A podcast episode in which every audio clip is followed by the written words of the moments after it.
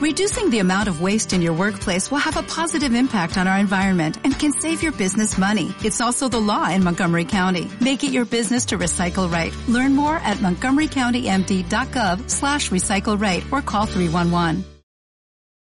Ha crecido más de un 300% en los últimos siete años. De hecho, en 2020, lo único que se ha conseguido es animar su crecimiento y se espera que de aquí a tres años la utilicen el 75% de las empresas B2C. Es la conocida como economía de la suscripción, un modelo que posiblemente han consolidado las plataformas de contenido, pero que a día de hoy comienza a plantearse incluso para la compra de maquinillas de afeitar. ¿Cómo funciona exactamente y por qué es un modelo en crecimiento? Acompáñanos y te lo contamos.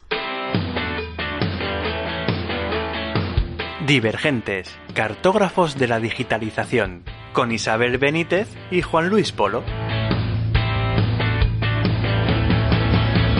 Hola, muy buenas, ¿qué tal? ¿Cómo va todo ahí al otro lado? Bueno, ya al menos es primavera y seguro que puedes escuchar este podcast, pues no sé, dando un paseíto al sol, ¿no? Juan Luis, ¿tú qué tal? ¿Cómo, cómo estás? Bien, bien, por la presente bien. Eh, no estoy dando un paseíto al sol ahora mismo porque todavía no se pueden grabar podcasts de calidad mientras paseas por el Parque del Retiro, por decirte.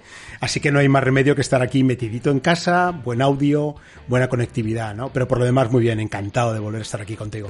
Pero tú cuando escuchas los podcasts, ahora que decías que oye, que todo se andará, que lo mismo algún día podemos grabarlo en, en exteriores, ¿eh? Pero tú cuando lo sueles escucharlos. Pues mira, yo tengo, yo he cambiado lo que los señores mayores hacíamos que era escuchar la radio convencional. ¿eh? Esto de la te pones por la mañana mientras estás tomando un café o estás haciendo cosas de arranque de la mañana o antes te dirigías al trabajo, ¿no? Y lo mismo yo en esos momentos aprovechaba para escuchar la radio, para escuchar pues cualquier programa que me interesase, ¿no? De información general. Pues he cambiado todo eso, lo he barrido y lo he cambiado por los podcasts que me gusta seguir y a los que presto muchísima atención, la verdad. Te preguntaba porque precisamente cuando yo me suscribí, la primera suscripción que yo, bueno, la segunda, porque lo primero fue una, una revista, ¿vale? He de reconocerlo, fue a una plataforma de audio para poder escuchar música y podcast sin publicidad. Pues fíjate que yo si tengo... Luego te contaré cuál es la, la primera suscripción que yo tengo, recuerdo de haber pagado al punto que ahora recuerdo que no la pagué yo, la pagaron mis padres. O sea que imagínate si hace años. Oye, qué suerte. Ya, espera, ahora hablamos de eso. Pero yo lo que sí que te diré es que, eh, hablando de la primera y las que no serán las últimas, lo que sí que he echado es unas cuentas para compartirlas en estos momentos con nuestra audiencia, con nuestros oyentes. Yo estoy pagando al año actualmente, creo que en torno a unos 2.000 euros en diferentes suscripciones. Claro, ahí entran, por supuesto, todo lo que se nos viene a la cabeza, ¿no? Puedes estar suscrito a revistas. Es verdad que a mí me gustan determinadas revistas y publicaciones, como puede ser The Economist o una serie de ellas que tengo verdadera pasión por el tema, ¿no? Pero también está, por supuesto, todo lo que tiene que ver con fotografía, otro de mis hobbies.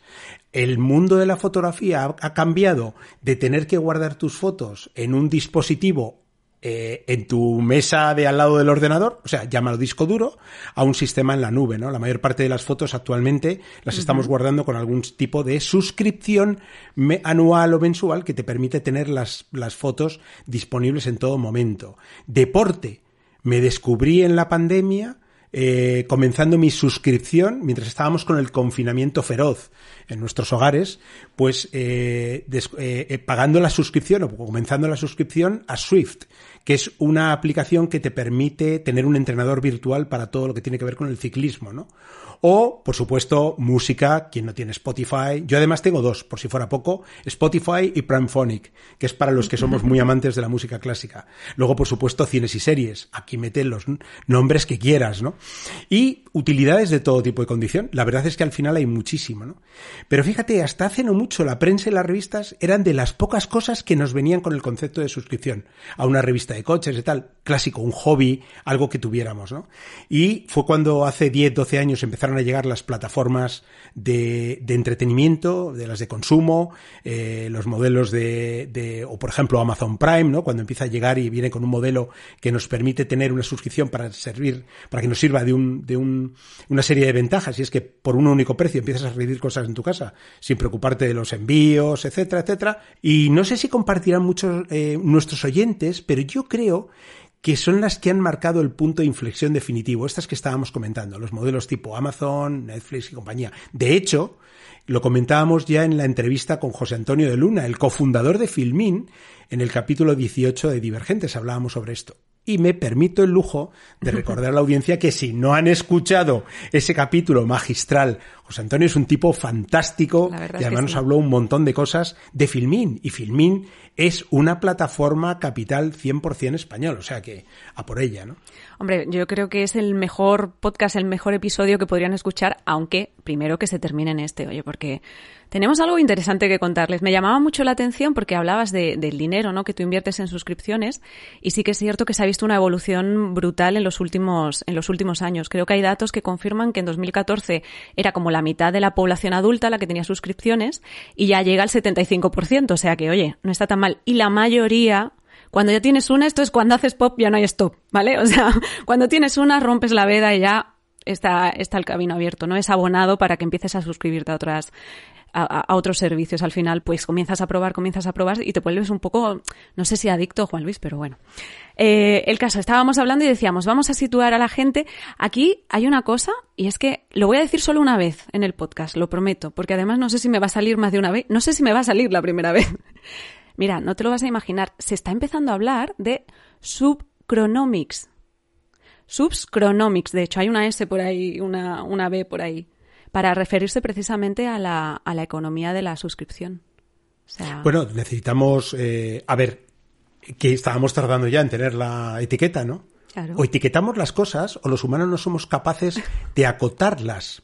De ahí la creciente e imparable eh, abundancia de etiquetas que nos rodean por todos los lados, ¿no?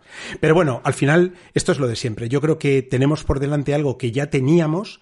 Eh, hay alguien que le muy inteligente que le pone la tendencia precisamente para tener ese punto de partida ganándole la ventaja de, del marketing a los demás pero sea como fuere en realidad no creo que se trate de un modelo se trata, mejor dicho, de un modelo al que se adhieren cada vez eh, más empresas. ¿eh? Y esto porque parece que el último año, el año de la pandemia, no ha hecho más que acelerarlo todo, solo ha hecho más que consolidarlo. Fíjate, siempre hay un estudio, por supuesto, tiene que ser un estudio internacional, a nuestros lectores. De la Universidad de Massachusetts. no, a nuestros oyentes solo les traemos estudios jamón jamón de primera calidad. este es internacional, ¿vale? Entonces es el Subscription Economic Index que elabora Zuora y que confirma que un 53,3% de las compañías que utilizan este modelo no se han visto afectadas negativamente por la crisis de este último año. O tal vez dicho de otra manera, han resistido mejor el tsunami que todas las demás compañías que no tenían a lo mejor este tipo de modelo de suscripción han sufrido, ¿no? Es muy interesante eso que comentas, porque precisamente cuando empezó todo este tema, cuando nos confinaron, ¿no? Y empezamos a reflexionar sobre eh, cuánto iba a durar, cuánto no y cómo íbamos a cambiar, era uno de los temas que, una de las preguntas que yo me hacía, ¿no? Yo reflexionaba sobre todo eso que se llamaba la economía de acceso, por ejemplo, pues los servicios de movilidad compartida y decía, ¿qué va a pasar a partir de ahora? ¿Vamos a seguir usando servicios compartidos, ¿no? Ahora que, pues por motivos incluso de seguridad, no sé, mm, no te sientes tan cómodo, ¿no? Utilizando algo, sobre todo un bien, tocando algo que ha tocado otra persona, por ser muy clara. Pues verás, yo creo que, no hay como que la vida te mande una pandemia para descubrir hasta qué punto los modelos de negocio se soportan o caen y desaparecen y se transforman. Pero fíjate, em, yo creo que la realidad es que esa tendencia hacia el uso de la propiedad es una tendencia cada vez más generalizada si hablas con la gente más joven, ¿no? Bueno, y porque los jóvenes al final no se pueden permitir eh, compras un coche, ¿no? Claro, o sea, por una parte os gusta viajar con poco equipaje. Yo creo que, eh, a ver, eh, yo hablaba en una ocasión con una persona de dentro de, nuestro equipo en Go to Rebels, una de las, claro, la ventaja de tener gente joven es que tienes permanentemente el pulso de lo que está pasando en todas partes. Por lo menos te ponen al día, te cuentan. Y esta persona, esta, era una chica, la recuerdo, y me decía que para ella el concepto, por ejemplo, de la vivienda en propiedad, estábamos hablando de primeros de la anterior década, 2011, 2012, 2013, esas fechas, y decía que el, que el problema de la propiedad que ella descubría es que sus padres lo habían pasado muy mal en el momento de la crisis financiera. Tú tienes un bien en propiedad, tienes unos compromisos financieros potentísimos que hacer frente, además para una larga batería de años, y de repente pues te das cuenta que es que de un día para otro no puedes hacer desaparecer la vivienda. No puedes llegar y decir, no mira, verás, es que no me puedo pagar este piso que estoy pagando mil euros al mes o 800, voy a cambiarme uno de 400. No, no funciona así. Es más, en España, la dación en pago de tu propia vivienda no te exime del pago del resto de la hipoteca. Aunque llegues al banco y le digas, mira, que no quiero el piso, que te lo quedes, que para ti, que me voy a vivir con una familia que tengo en el pueblo. No pasa, ¿no? Entonces, ¿por qué cuento esto? Porque creo que en, la crisis del 2007, 8, 9, 10, la crisis financiera potente, dejó una marca en muchos hogares, en muchas familias, en mucha gente joven que descubrió lo complicado o lo duro que es tener eh, compromisos financieros muy altos por volumen de dinero, evidentemente, y cómo te tienes que hacer frente a la situación cuando llega el momento, ¿no? Fue el momento precisamente en el que se produjo la eclosión de la economía colaborativa, de esa economía de eh, acceso. o sea, que al final yo las veo muy, muy relacionadas con esta de la mano. economía de la suscripción. No sé si te parece, podemos intentar definir un poco un poco el término, Juan Luis, por situar precisamente a los oyentes, que yo creo que ya se van haciendo una idea, pero si, si te parece, yo te voy a hacer una propuesta de definición y tú me la, me la retocas, a ver si conseguimos ahí llegar a, a una idea que se puedan quedar. Yo creo que podríamos definirla como todo servicio o producto ¿no? al que se acceda mediante un pago recurrente que además sea fijo, no como la factura de la luz, por ejemplo, que no, que no es para nada fijo.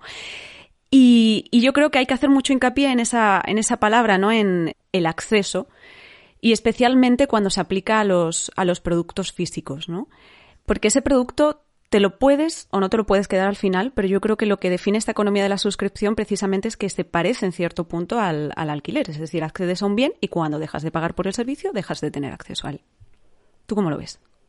Pues me parece, me parece, eh, cuando menos una definición, no sé yo hasta qué punto académica, Tú y yo estamos lejos del academicismo y eso es lo que mola de este podcast, por cierto.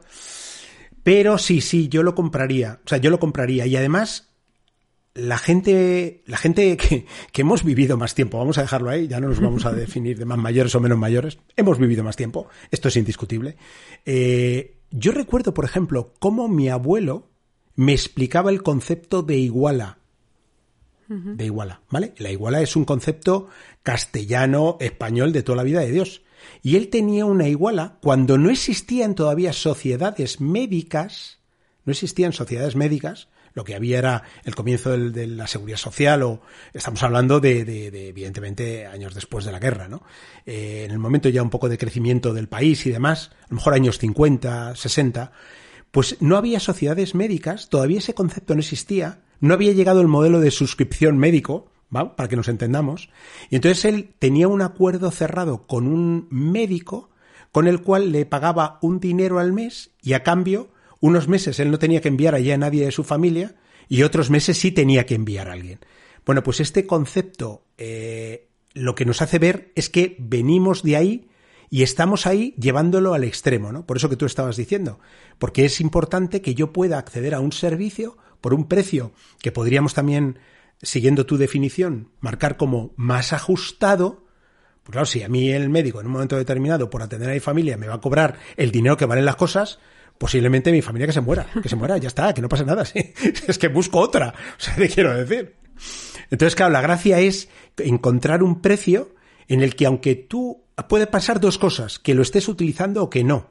Pero la realidad es que los modelos de suscripción actuales tienden a que sea algo que es no solo precio recurrente, sino uso continuado y recurrente. ¿no? Los que más salen ganando aquí son los temas de ocio y entretenimiento, los que menos posiblemente aquellos temas que utilizas puntualmente, pero que con todo y con eso te puede interesar.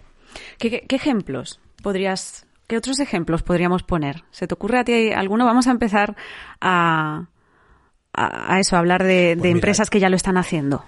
A ver, por empresas, a ver, tenemos varias, ¿no? Pero yo, yo sé que hemos trabajado para encontrar, eh, bueno, sobre todo has trabajado tú mucho para encontrar varios modelos, pero entre esos ejemplos, pues mira, yo creo que todo lo que tiene que ver con bienes físicos de todo tipo de condición. Pero yo te voy a poner uno, yo empiezo con uno que conozco muy bien y es porque estamos trabajando para ellos y es el modelo que Toyota está lleva ya tiempo con él presentado. Aquí en España están haciendo ahora el hincapié en el, en el lanzamiento de la marca como tal y es el concepto que ha permitido que Toyota haya pasado de definirse como un fabricante de vehículos que terminan siendo vendidos para que alguien los compre y los utilice antes ya había modelos que las entidades financieras habían convertido en formatos recurrentes, renting, leasing. Tú no tienes que hacerte con el coche, tú lo utilizas para un uso cierto y cuando terminas con él me lo devuelves y a otra cosa, ¿no?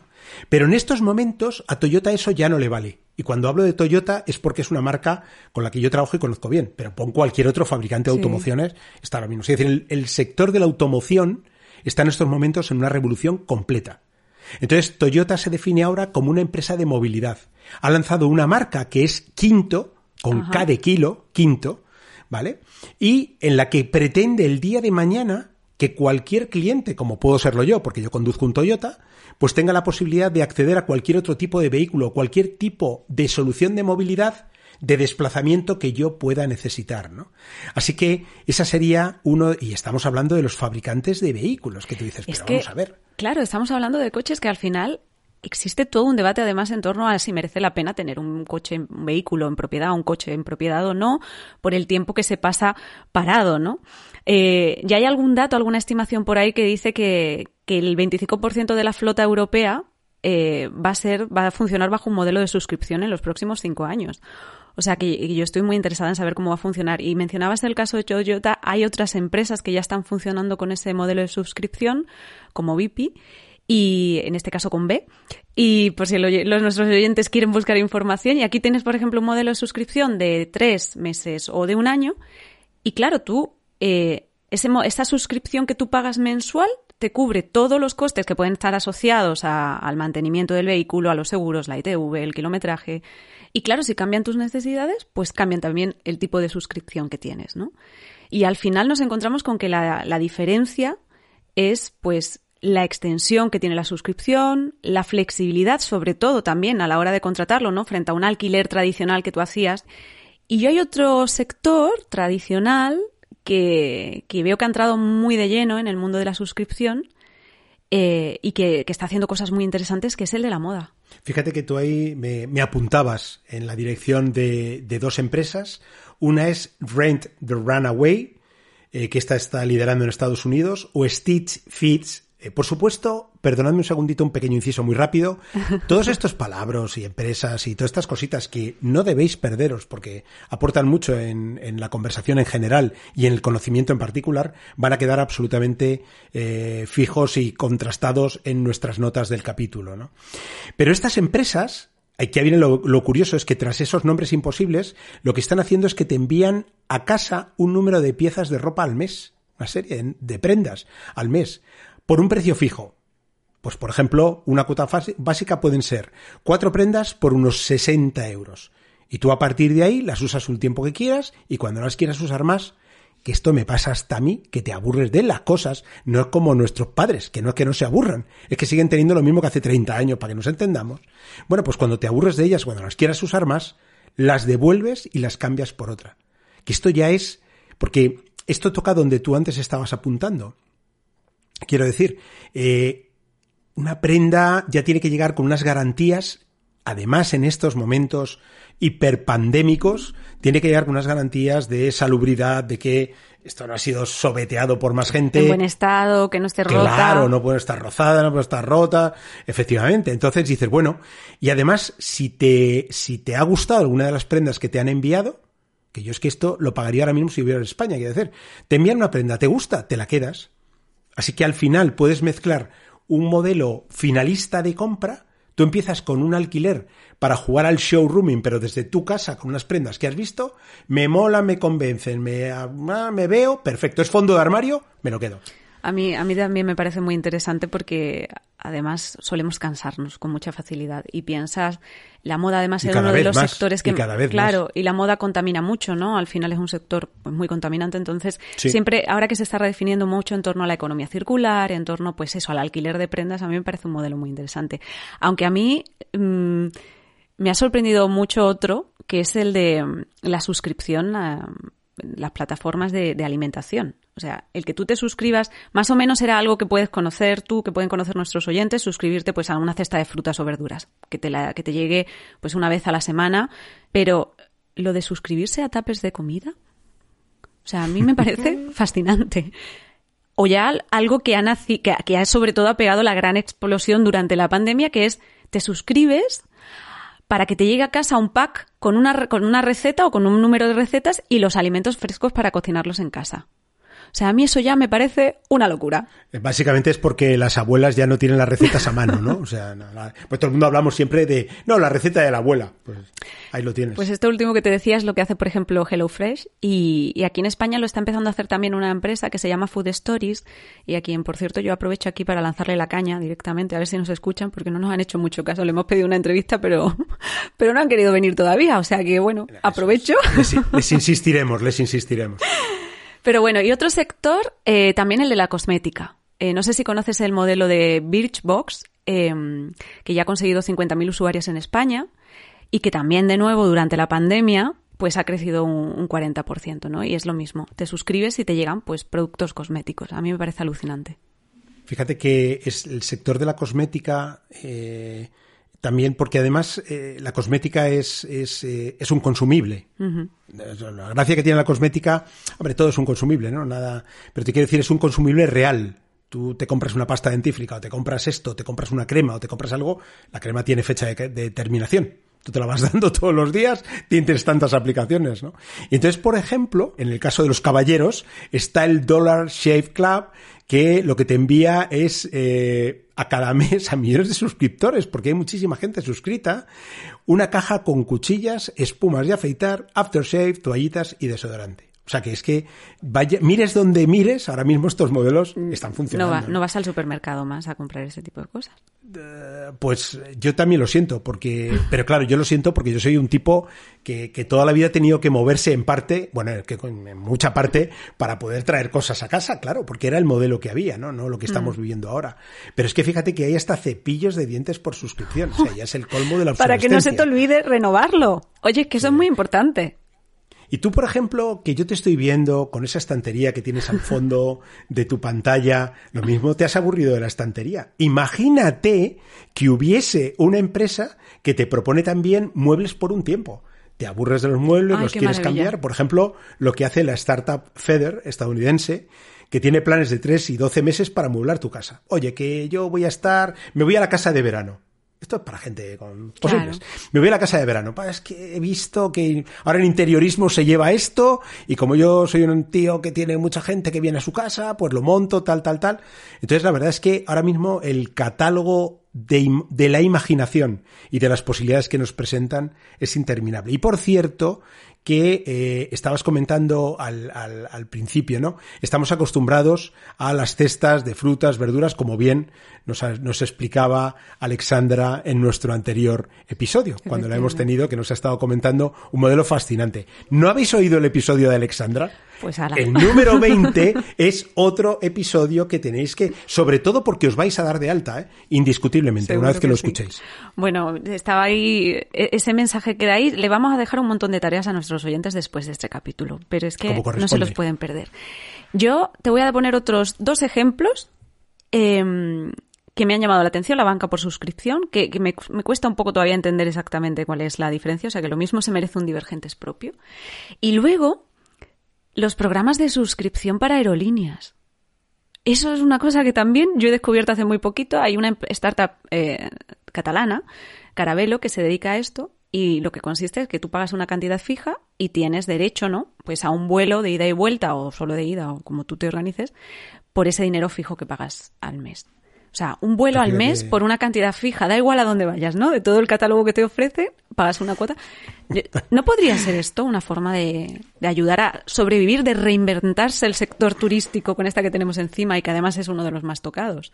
No sé, lo mismo, si esto lo estuviera escuchando alguien diría, oye, pero eso es volar por volar, ¿no? O sea, ya te has puesto la, te has puesto la obligación de que tienes que volar todos los meses un par de veces. Y dices, esto volar por volar. No, lógicamente es una broma, está orientado a gente que sí que vuela por un montón de, circunstancias, profesionales, mm. familiares o lo que sea, ¿no? Pero muy interesantes, ¿eh? Muy interesante. Oye, y yo digo, llegaos a este punto. Venga. ¿Por qué dirías tú que es una tendencia creciente? Vamos a empezar a mojarnos un poco, que es lo que Bueno, toca y corresponde. A ver, yo creo, aparte de que evidentemente a los millennials, como decían, no sale, no, natural, lo llevamos en el ADN y eso. em, yo creo que en muchos casos, eh, comodidad quizás.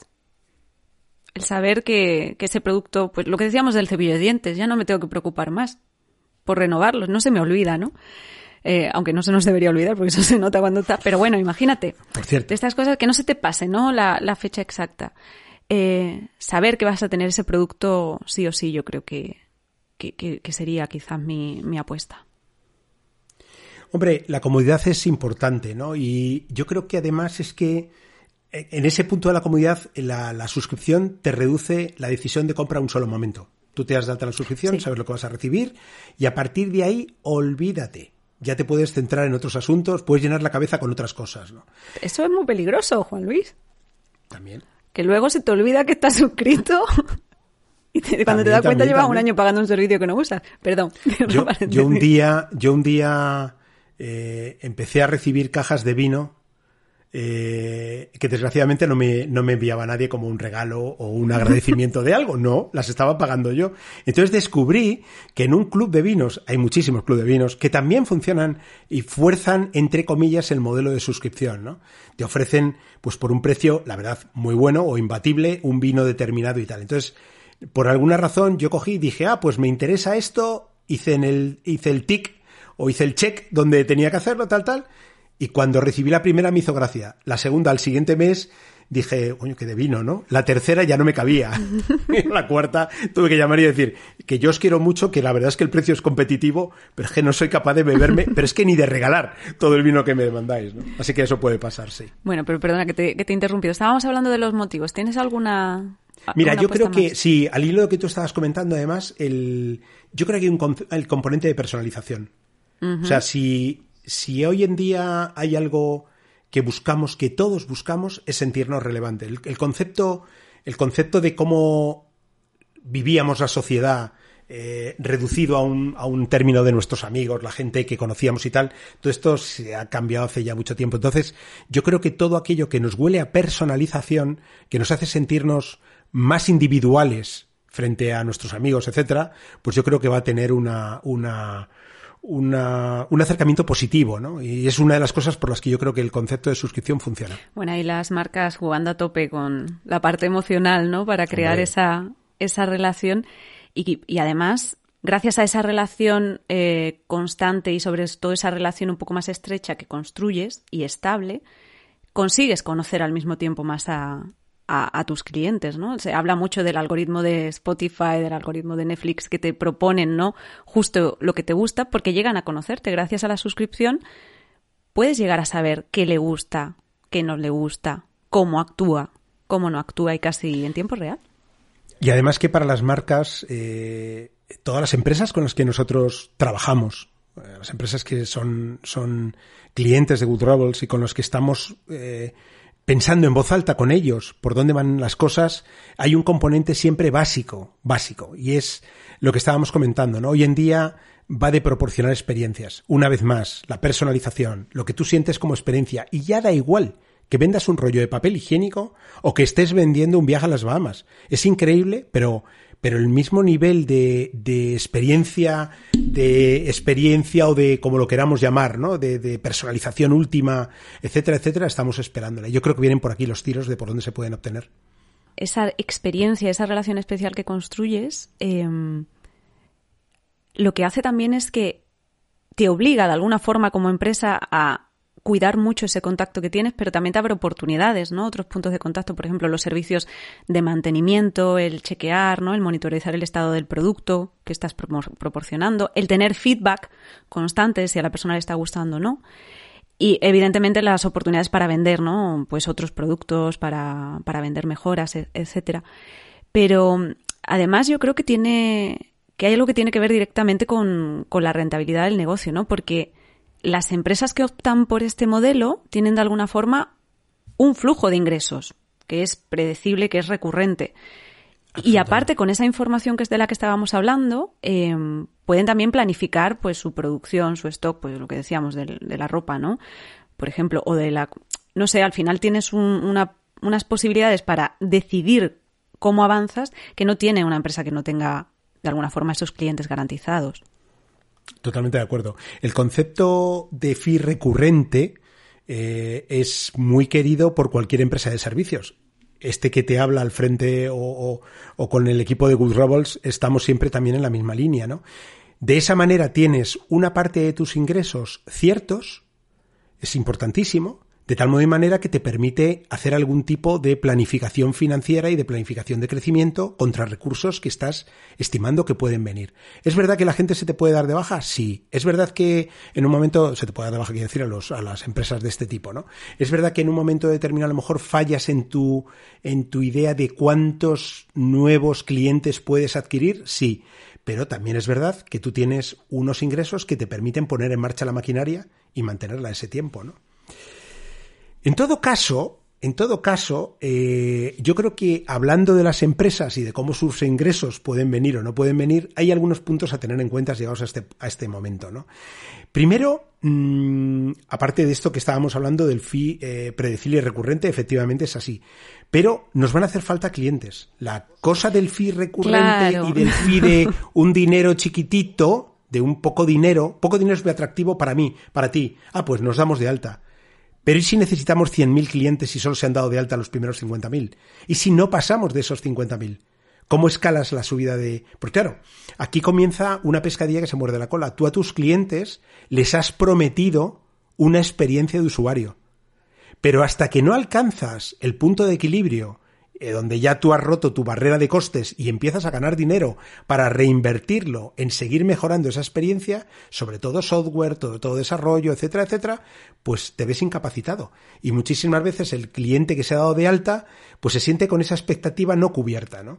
Entonces, aquí hay que tener, hay que ser muy, muy conscientes del equilibrio entre el precio, lo que podemos ofrecer y el volumen de usuarios que necesitamos para llegar al punto de, de, verdad de ser una plataforma que despegue. Esa parte del volumen es muy interesante y bueno, pues ahí yo creo que con esa idea más o menos podríamos ir cerrando porque Juan Luis, que, que nos agotamos el tiempo como siempre. Es que yo pero eso es, por, eso es porque nos ponemos un tiempo. No nos lo pusiéramos, no lo agotábamos. ya te lo digo. bueno, pero no creo que pudiéramos estar aquí charlando. ¿Cuántos oyentes crees que se iban a quedar? Podemos hacer una prueba un día, un honesto madre, se quedaba mi padre. Aquí, bueno, eh, Juan Luis, yo lo que sí me pregunto es si algún día llegaremos a suscribirnos a, un frigorífico, a un teléfono móvil. Esa, esa sería como la gran pregunta para mí. De no sé a dónde vamos a llegar. Porque, sinceramente, yo creo, creo, mucho en la teoría del péndulo, ¿no? Vamos de un extremo a otro y siempre pienso, ¿no llegará a haber una reacción en contra en la que la gente al final quiera volver a tener cosas en propiedad que sean suyas? Pues es probable.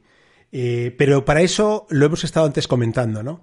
Si yo tuviera que, que decir unas últimas eh, eh, palabras célebres para cerrar un poco nuestro episodio de hoy, yo diría, que si tú le das la posibilidad a las personas de que accedan a servicios a los que antes no tenían ninguna posibilidad de acceder por el precio, el coste, había que adquirir en propiedad, tú vas a tener de momento un interés generalizado en participar. Si luego además quieres, para según qué clientes, darles la oportunidad de que adquieran el, el servicio, el producto, el, lo que sea, pues adelante con ello. Imagínate que tú y yo ponemos en marcha un servicio que alquila Ferraris y no pienses que es impensable porque ya existe.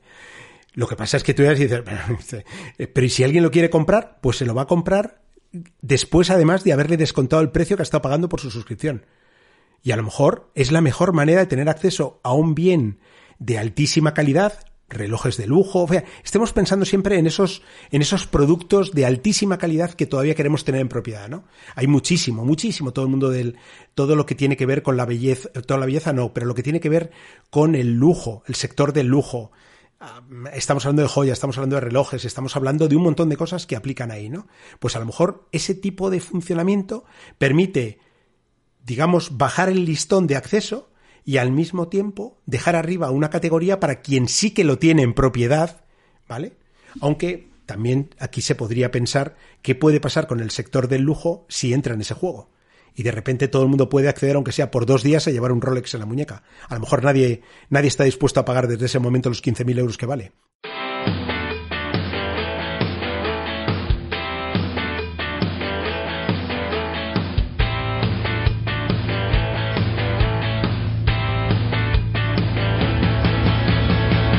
Bueno, Juan Luis, de verdad, has abierto otro melón. O sea, ahora, ahora vamos a, tener que dedicarle otro Divergentes al tema del lujo, que no lo había pensado, pero es un sector no te puedes imaginar además. Fascinante no te puedes imaginar además cómo se está moviendo, cómo la digitalización le ha afectado. Y yo creo que ahí además tendríamos que ser capaces de traer a un buen invitado que nos cuente cosas sobre el sector del lujo y de cómo se está digitalizando todo él. Pues nada, nosotros lo dejamos aquí, pero ya sabéis que volvemos en dos semanas. No nos falléis.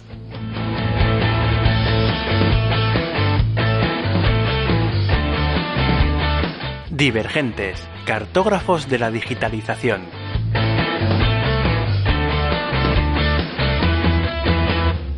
Disponible en ebooks, Spotify, Apple Podcast y también en medium.com barra divergentes.